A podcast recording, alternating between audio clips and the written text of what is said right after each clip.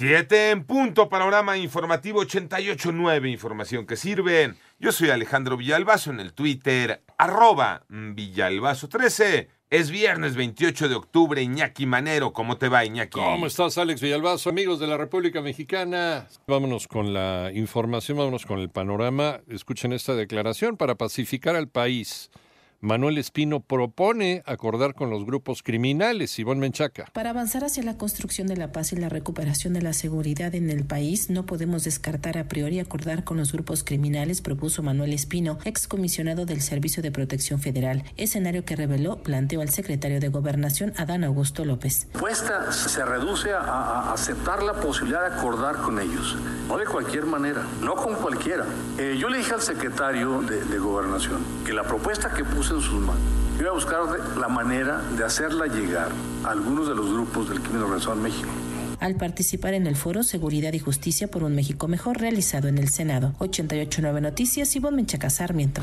En el panorama nacional, el Departamento de Estado informa que John Kerry, enviado especial del presidente de los Estados Unidos, Joe Biden, para asuntos de cambio climático, viajará a Hermosillo, Sonora, el 28 y 29 de octubre para sostener una reunión con el presidente de México. De acuerdo con el Censo Nacional de Impartición de Justicia Estatal 2022 del Instituto Nacional de Estadística y Geografía, durante 2021, la venta o posesión de droga fue el delito más frecuente entre los adolescentes, seguido del robo y la violación. Por otra parte, el fiscal de justicia de Baja California, Iván Carpio, informó que aún con la sentencia de tres personas por el homicidio de la periodista Lourdes Maldonado, hay otros dos implicados, presuntos asesinos intelectuales de la comunicadora, por lo que todavía no puede considerarse como un caso cerrado. Y recuerda, el próximo domingo 30 de octubre, 2 de la mañana, comienza el horario de verano, por lo que se el horario de invierno más bien, por lo que se recomienda que en la noche del 29 de octubre retrases tu reloj una hora para que despiertes con el nuevo horario al día siguiente. Será pues eh, la última vez, la última vez que hagamos este, este trabajo de echar atrás o adelante cualquier reloj.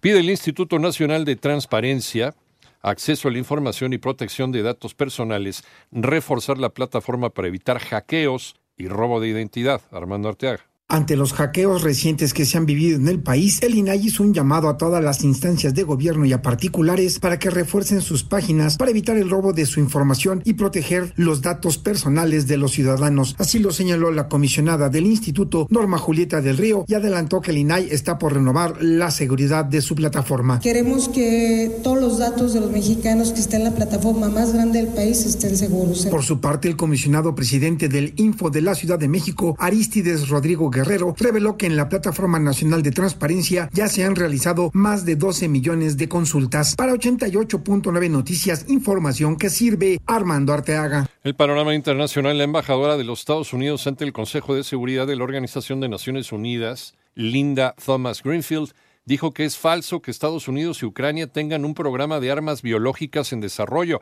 por lo que afirmó que se tratan de afirmaciones sin fundamento. Por cierto, el presidente de Cuba, Miguel Díaz Canel, aseguró el jueves ante empresarios estadounidenses y cubanoamericanos que su gobierno está abierto al diálogo con Joe Biden para fortalecer las relaciones con los Estados Unidos. Elon Musk finalmente cerró la compra de Twitter el jueves por la tarde en San Francisco, California, un día antes de la fecha límite para cumplir el trato, y su primera decisión fue despedir a cuatro altos directivos de la compañía, tras lo cual publicó que el pájaro ya está liberado.